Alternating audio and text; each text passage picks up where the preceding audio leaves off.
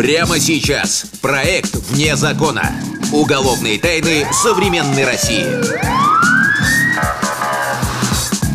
Африканский дядя оставил наследство. Все будет хорошо. 15 миллионов. Думал, что у него все получится. Или нож в бок. Бесплатно бывает только сыром мышеловки. Кроме того, любовь по-ленинградски. Она боялась лишний раз выйти из дома, э, лишний раз куда-то сходить.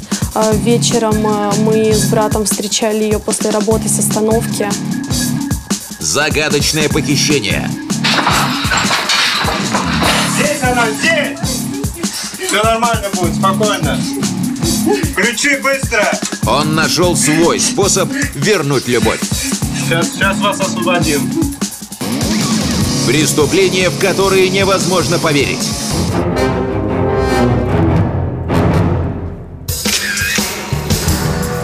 Житель Петербурга Алексей Васильчиков однажды получил по скайпу наиприятнейшее известие.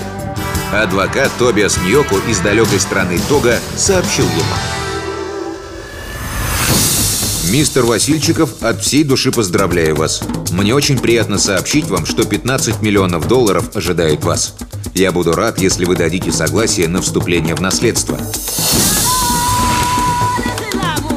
Оказывается, у Алексея в Западной Африке есть дядюшка-эмигрант. Вернее, был. Поскольку недавно погиб в автоаварии.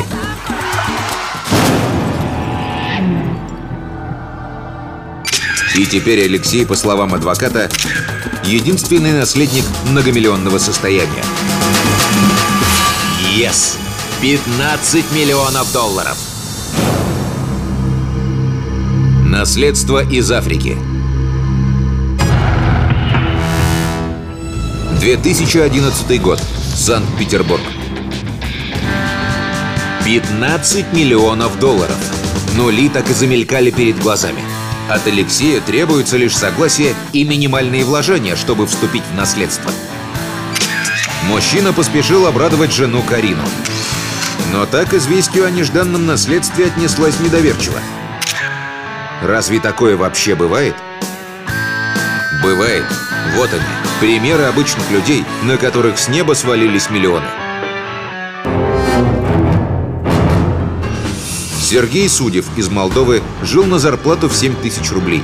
А теперь купается в деньгах. Немецкий дядя завещал племяннику 950 миллионов евро. А вот братья Пелади из Будапешта. Эти вообще собирали бутылки на помойках. А теперь живут в роскоши.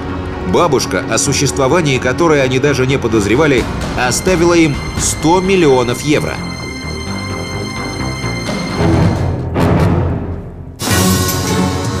Когда Алексей получил документы о наследстве, он окончательно поверил в свою удачу. Фирменные бланки, заверенные печатями. Все по-настоящему. Значит, не обман. Значит, он без пяти минут богат. В тот вечер он накупил дорогих продуктов. Коньяка, икру, деликатесов. Жене цветы, которых давно не было в доме. Дочке большую мягкую игрушку. Еще вчера Алексей работал охранником в магазине и не знал, чем погашать кредиты. А завтра у него будет все, о чем мечтал. Квартира в центре города, большая машина, отдых на курортах. Алексей уволился с работы. Целыми днями предавался мечтам о богатстве. Воображение рисовало. Он в белом костюме, рядом жена Карина. Они сливаются в танцы.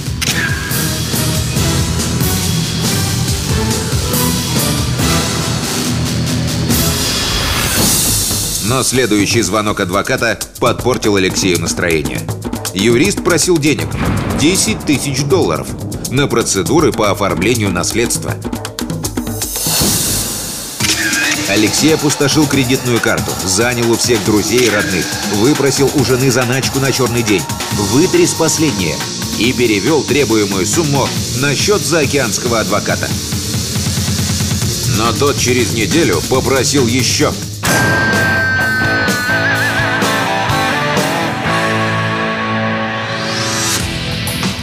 Алексей понимал, его теперешние расходы на бюрократические процедуры ерунда. Мелочь по сравнению с миллионами, которые скоро придут. Вот и адвокат был того же мнения. Мистер Васильчиков, не беспокойтесь. До вступления вас в наследство остались считанные дни. Все будет окей.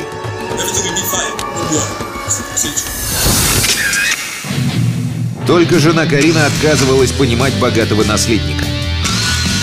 Муж с головой влез в долги. Перестал смотреть на жизнь трезво. Думал, что у него также есть кредиты свои, как и в каждой семье свои финансовые неурядицы. И думал, что у него все получится. Карина требовала прекратить общение с африканским адвокатом. Но то и дело находила в вещах Алексея очередную квитанцию о переводе денег. Взимал у людей деньги и туда отдавал. То есть проплачивал просто на какой-то счет. Если бы супруги Васильчиковы обратились в полицию, они бы узнали, никакого наследства нет. Заморский адвокат оказался прохвостом и международным преступником. Нигерийские письма эту схему по выкачиванию денег уже прекрасно знают в США и Европе. А вот в России всемирное мошенничество появилось относительно недавно. Все будет хорошо.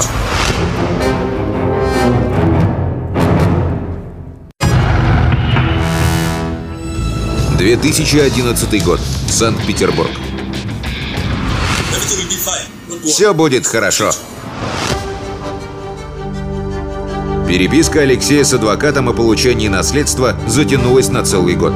Все это время на иностранный счет юриста перечислялись деньги на непредвиденные расходы. Оформление страховки на перевоз наличности – 15 тысяч долларов. Расходы на приезд представителя адвоката в Москву – 17 тысяч. Взятка российским таможникам – 18 тысяч долларов. Итого 50 тысяч в американской валюте. У них было очень много долгов и очень было много взятых кредитов. В двери уже ломились банковские коллекторы. Семье Васильчиковых пришлось скрываться, менять съемные квартиры. Алексей всерьез опасался за свою жизнь. Мужчина чувствовал, его хотят убить. Но не кредиторы. Алексей Васильчиков боялся. О наследстве прознали бандиты. И готовят нападение, как только он наконец получит свои миллионы.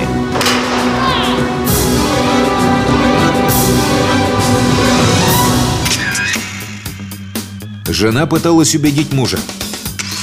Его реальный враг – он сам. Алексей роет себе могилу, отказываясь верить в очевидное. Наследства не существует. Их развели на деньги. Они банкроты. Но если это так, значит жизнь кончена. Алексей был не в силах признать такой провал. Женщина несет вздор. Бесплатно бывает только сыр в мышеловке, а как может, могут миллионы просто так упасть. Тем вечером на душе у Карины было особенно тяжело. А тут еще неподъемные сумки с продуктами в руках. Дочка плачет. Она ему звонит с ребенком, говорит, просит встретить его. А он сказал, я занят. А пришла домой, он в состоянии алкогольного опьянения. Карина кипела от обиды. Но стоило ей упрекнуть мужа, как он ударил ее. А потом еще раз. Я ударилась головой об этот угол. Здесь сидела дочка. Она начала плакать и кричать. Муж в это время повернулся лицом к окну. Я схватила нож. Муж некоторое время постоял и пошел в сторону входной двери. И здесь он прошел, и вот здесь он висел на корточке. Алексей все еще дышал. Жена сама вызвала скорую и полицию. Приехала скорая, одна, приехала реанимация, вторая.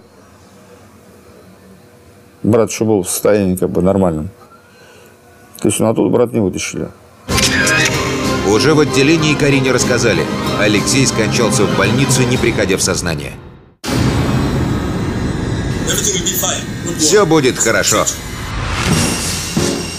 Жена признала себя виновной в убийстве мужа. На допросе она объяснила, эта история с наследством довела ее до нервного срыва. Ну, ее в какой-то степени тоже можно понять, что накипело э, все вот это, и как бы все это произошло. Но где же реальный виновник трагедии в питерской семье? Вот он, африканский адвокат Тобиас Ньоку. Обрабатывает новую жертву. Ей тоже светит наследство в 15 миллионов долларов.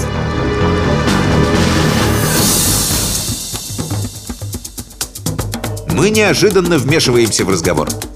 Uh. Мистер Ньоку, а вы помните Алексея Васильчикова из Петербурга? Что-то you А вы знаете, что он трагически погиб? Да? Что вы имеете в виду? Его убила собственная жена. И убила из-за вашей лжи. Хватит, я не желаю обсуждать это. Оставьте меня в покое. Алексей мертв, Карина в тюрьме. За убийство мужа ее приговорили к семи годам лишения свободы. Их маленькая дочь осталась с бабушкой, которой до конца жизни придется выплачивать кредиты родных.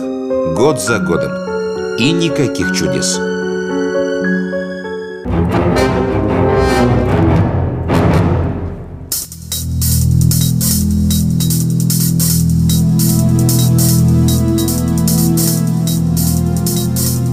В этот вечер Жанна вернулась с работы пораньше. Дверь в квартиру оказалась не заперта.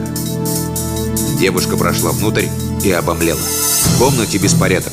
На кухне недоваренный борщ и грязная посуда, а в ванной замоченное белье. Жанна сразу заподозрила худшее. Мать не могла уйти, оставив дом в таком виде. Случилась беда.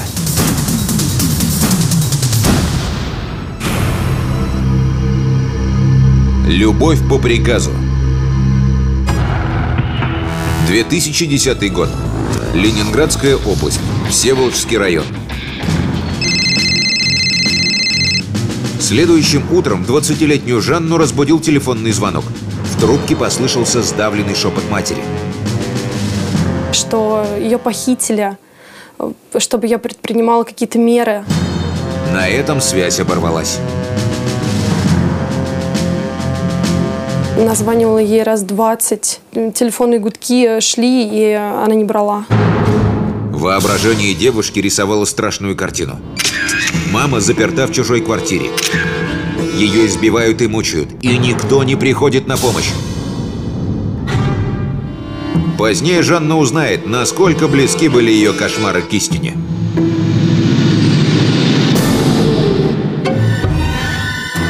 В отделении полиции девушку долго не могли успокоить. Была в полном бешенстве, в полной панике, э, нервное состояние. Паниковала, говорила, найдите мне маму скорее, а то вдруг ее убьют. Расследование загадочного похищения продолжалось. Кто он, таинственный преступник? Из материалов уголовного дела. Вскоре следствию стало известно. Злоумышленник – человек из самого близкого круга. Мать Жанны Светлана сама впустила его в дом.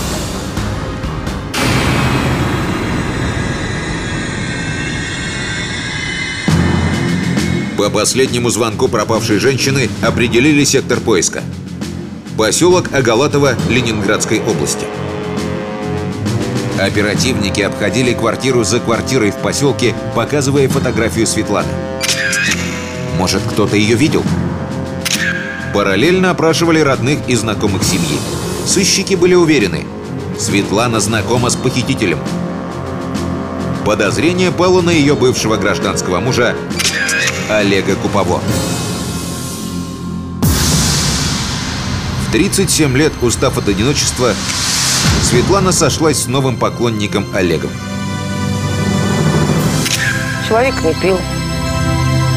Что-то пытался по хозяйству делать так. У меня даже как-то была мысль, э, проскочила, что ну, наконец-то она нашла нормального человека. Но семейное счастье длилось недолго. Олег оказался агрессивным ревнивцем. Когда мужчина поднял на Светлану руку, женщина заявила в полицию. Статья это частного обвинения, это бешили побои, либо легкий вред здоровью. И, соответственно, она не подала заявление в мировой суд, так это и осталось материалом проверки, без ее инициативы о возбуждении. Светлана выгнала ревнивца из дома. Но тот продолжал ей досаждать. Звонил, караулил у дома, устраивал сцены. Олег Купово становится подозреваемым номер один. Но брат пропавшей женщины Денис Сорокин утверждает, он давно разобрался с Олегом, по-мужски. Ему не понравилось то, что мы его связали, и два часа он на холодной земле лежал. Связан, на животе он лежал. Руки за спиной, к ногам привязаны были. С тех пор Олег притих. Забыл дорогу к дому Светланы. Но мы больше его не видели.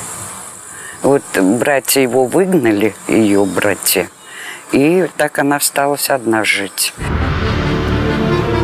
Что если Светлану похитил совсем другой человек, а Олег не имеет к этому отношения? Но дочь Жанна была убеждена. Олег не мог так просто оставить маму в покое. Его влечение было патологическим. Мама очень плохо себя чувствовала. Она боялась лишний раз выйти из дома, э, лишний раз куда-то сходить. Э, Вечером э, мы с братом встречали ее после работы с остановки.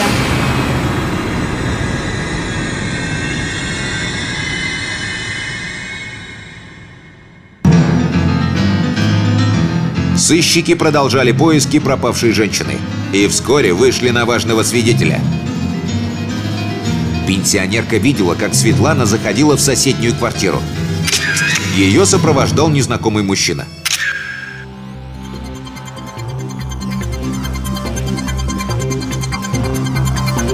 Неужели Олег?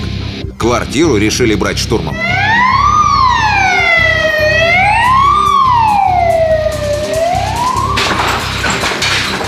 На этих кадрах освобождение заложницы.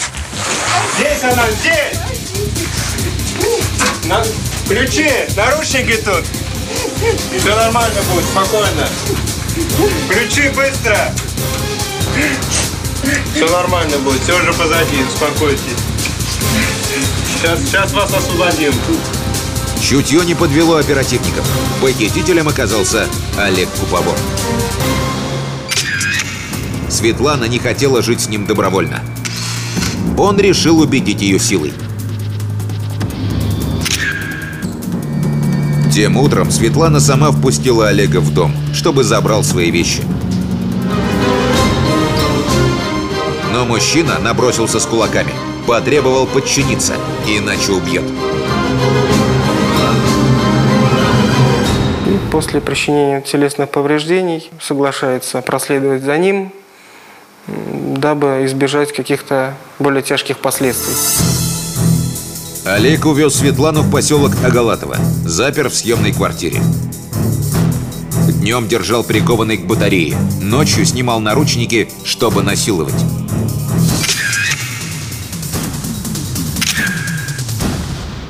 Женщина боялась позвать на помощь, мучитель не отходил ни на шаг. Но однажды, пока мучитель спал, пленница сумела позвонить дочери. Но связь вот э, оборвалась, э, как она поясняет, ввиду того, что он проснулся и позвал ее. Она испугалась и бросила трубочку. В полиции Светлане рассказали правду о бывшем гражданском муже. Из материалов уголовного дела. Олег Купово не настоящее имя мужчины. В России преступник жил под чужим именем, так как числился в международном розыске. У себя на родине в Белоруссии он промышлял кражами и мошенничеством.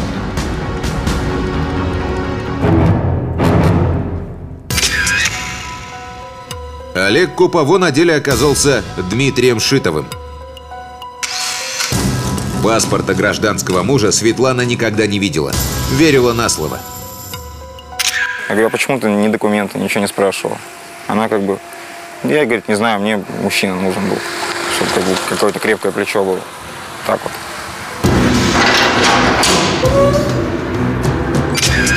Сейчас Дмитрий Шитов отбывает наказание в колонии строгого режима.